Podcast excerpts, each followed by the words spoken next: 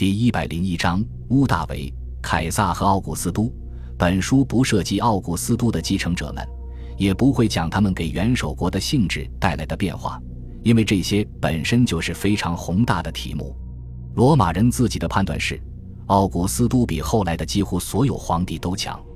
很多年后，罗马人的一个习惯是，希望每一位皇帝比图拉真更善良，比奥古斯都更幸运。元老们除了对共和国的贵族领导抱有怀旧的喜爱之外，对元首国的现实并无怨恨，肯定也没有真正的抵抗。只有在卡利古拉被谋杀之后，元老院才短暂的商讨恢复共和国，但很快放弃了这个念头，转而决定选择谁当新元首。罗马人普遍承认元首国是有效的，对他本身的不满情绪很少。关键之处在于皇帝是不是好人或贤君，是否对元老阶层抱有充分的尊重。所以，奥古斯都的政府体制没有受到挑战，奥古斯都本人成了优秀元首的典范。这明确证明了他的成功，比这更有效的证据应当不多了。在当时和现代一样，对奥古斯都本身很难做一个评判，因为他太复杂，无法给出一个简单的裁决。终其一生，他都受到雄心壮志的驱动。在某个时间，他决心要成为罗马第一人。此后，他做的一切都是为了这个目标。为了达成这个目标，他毫不犹豫地动用暴力。在后来的岁月里，杀人如麻，令人噤若寒蝉。根据自己的利益需求，随时改换阵营。所有的罗马贵族都是雄心勃勃的。但在此之前，从来没有人如此悍然摒弃传统的约束，也没有人如此公开地将自己的目标定为至高无上的统治地位。不过，话说回来，在此之前，从来没有人是尤利乌斯·凯撒的继承人。年轻的奥古斯都所处的局势和他的行动一样，都是史无前例的。但至少他的动机植根于他所在社会阶层的传统。奥古斯都的野心是明目张胆的。不受约束的，随着越来越接近最终胜利，他对敌人也变得更宽容了。他的宽大仁慈比尤利乌斯·凯撒更审慎，但仍然是真诚的。尤其在与安东尼的战争中，他只有在情势必须的情况下才会杀死对手。只要他觉得安全，就会宽恕敌人。早先他可不是这个样子的，那时他对敌人铁面无情，或者只是偶尔开恩。奇怪的是。如果一个人从一开始就打定主意要宽恕所有敌人，而另一个人起初草菅人命，后来懂得克制自己，不再胡乱杀人，那么第二个人反而更容易得到大家的感激。尤利乌斯·凯撒的对手们不知道如何理解他的仁慈。在亚克星角战役之后，奥古斯都大体上停止了杀戮其他罗马人，几个例外是在发生或真或假的阴谋之后，最终。他不再进行大规模的清洗，他例行自我克制，没有任何迹象表明是别人强迫他停止杀戮的。从政治角度看，他的这种做法很明智，因为满怀自信、对皇帝有好感的精英阶层肯定更容易对付。但他的一些继承者更加残暴嗜血，但仍然能长期掌权。不管奥古斯都的行为是否务实，毕竟都是他自己的选择。我们应当为此仰慕奥古斯都，就像我们必须谴责他早年的凶残一样。他在早年并没有深思熟虑的计划或愿景，没有任何证据表明他后来所创政权背后的思想在他年轻时已经清晰成型。早期他的行动全是为了最直接的目标——赢得权力、击败敌人。他可能没有时间考虑其他东西。在早期岁月。他宣扬自己与尤利乌斯·凯撒的关系，歌颂后者的丰功伟绩，为他复仇，同时为自己赢得权利。后来，在前三十年代，他开始更多关心人民的福祉，在罗马修缮和新建纪念性建筑与基础设施，并管理罗马城的粮食供应，这也是非常明智的政治举措。但在亚克星角战役之后，他继续从事这方面工作。说明他的目标不仅仅是短期的俘获人心。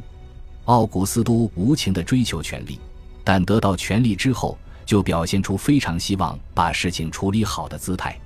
不管是粮食和饮水供应、道路系统、各种行政长官职位，还是罗马、意大利与各行省的治理。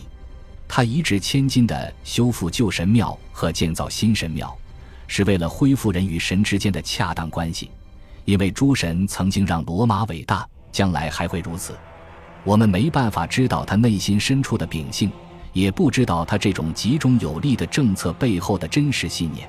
但至少他希望别人看到他在做一些事情，他的这种冲动很可能是真诚的。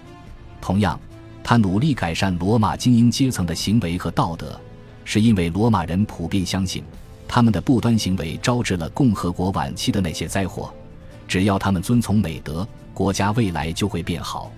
奥古斯都无情地追逐权力，然后紧紧握着权力，尽管他在公共场合假装不是这样。这样的雄心肯定是任何一位成功的政治领袖的标志性特征，很多不是那么成功的领袖也是这样。但他运用这种权力为大众福祉服务，他努力让共和国再一次正常运转起来。我们不能否认他成功了，因为他缔造的和平与稳定使得国家欣欣向荣。在最基本的层面上，在他的统治下，更多人的生活水平比之前几代人提高了。他需要处理的问题都是传统问题，尽管他的一些手段比较新颖。尤利乌斯·凯撒曾尝试处理其中一些问题，其他人也试过，但他们都没有机会像奥古斯都那样全面、彻底地处理这些问题。在这个过程中，他确保天下人都知道，他是在为全民福祉而辛劳。但话又说回来，这种自我推销是所有罗马政治家都会做的。他赋予一些个人和社区好处，让他们对自己感恩戴德，所以个人利益往往和更广泛的益处融为一体。但事实仍然是，不管他的动机如何，他确实统治得很好。奥古斯都的地位是逐渐提升的。从前三十年开始，他有效垄断了军队的控制权。用现代术语来说，他是一位军事独裁者，尽管他小心翼翼地避免独裁官的头衔。他的法律地位的变化似乎不是循序渐进的，每一个变化都是精心策划出来的，并做了准备，然后才实施，并不断摸索、反复修改。同时，随着一年年过去，他的名字和形象深入到公共生活和私人生活的方方面面。奥古斯都的影响力几乎无处不在，在过去还不曾有人对罗马帝国这么大的地域施加如此大的影响。在获得突出地位的同时，他也不得不承担繁重的工作，不断有使团和请愿者从各行省和国外前来拜见他，他亲自接见其中很多使者，或者让一位亲密盟友或亲属接见他们，这样就能确保很多个人和社区对他的忠诚，尤其是那些得到好处的个人和社区，他为此付出的代价是。耗费大量时间和精力去理解和判断往往非常具有地域性的事情。凯撒·奥古斯都是一位军事独裁者，控制了国家。即便他后来非常得民心，也不能掩盖上述事实。他之所以成功，是因为前一世纪的罗马发生了极大混乱。若在更早期的时代，他的成功是不可想象的。如果布鲁图斯和卡西乌斯在腓利比获胜，或者奥古斯都在与瑟克斯图斯、庞培或安东尼交战时阵亡或者病死，历史将会怎样发展？做这样的猜想是没有意义的。对历史爱好者来说，这些假设是非常有趣的饭后话题，但依赖太多无法精确衡量的因素，所以没有任何历史价值。奥古斯都取得了胜利并活到高龄，我们永远不能知道如果他失败了或者早逝。如果他选择了迥然不同的统治风格，会发生什么事情？同样，我们也不能草率地把奥古斯都时代与我们自己的时代相比拟。当今很多西方民主国家核心的体制惰性，有点像罗马共和国最后几十年的情况。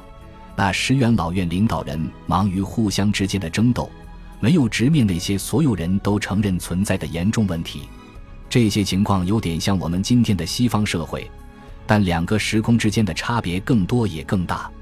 罗马共和国的状态更糟糕，因为它的政治变得非常凶暴。罗马共和国的命运是一个教训，任何体制，哪怕是长期成功的体制，都不能逃脱腐朽和崩溃的威胁。但在坠入这样的深渊之前，还有很长的路要走。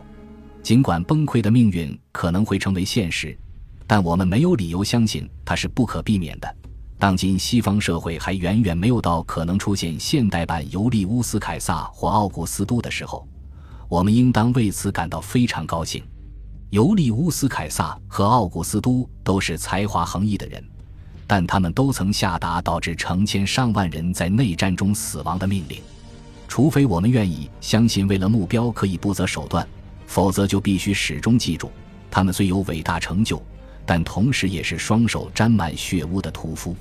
根据军阀和独裁者的标准，他们都非凡地高效和温和。有些比他们坏得多的独裁者也得到了大多数人的赞许。奥古斯都签字命令发动政治清洗，但也非常自制，谢绝了元老院投票决定授予他的很多过分的荣誉。他偷走了另一个男人的妻子，虽然对他忠贞不二，但之前也有过很多偷情的经历。另外。他还宣传旧式的道德观和婚姻的益处，他放逐了自己的亲生女儿、外孙女和外孙，他也敦促其他人成家立业、生儿育女。年轻时，他违反了法律和先例，组建了一支私人军队去对抗合法选举产生的执政官，后来自己制定法律，并同意接受这些法律的约束。总的来讲，随着年龄增长，他的行为不断得到改善。他的矛盾之处始终存在，正如这样简单的事实始终存在一样。他是一个军阀，通过杀戮同胞得到了统治地位。他能够保住自己至高无上的地位，是因为没有谁的军事力量能与他相提并论。被欢呼为祖国之父的成熟政治家和得到亚历山大港水手赞颂的年迈元首控制着军队，并让军队只对他一人忠诚。他一生中取得的其他成就都是建立在这个基础上的。他是一位成功的军阀，我们永远不能忘记这一点。但我们也不能否认，在军事独裁者当中，凯撒·奥古斯都不算太坏。至少他确立主宰地位之后，施行了善政。不管他有多少矛盾之处，至少在上述方面，他的戏剧表演应当得到热烈鼓掌。感谢您的收听。喜欢别忘了订阅加关注，主页有更多精彩内容。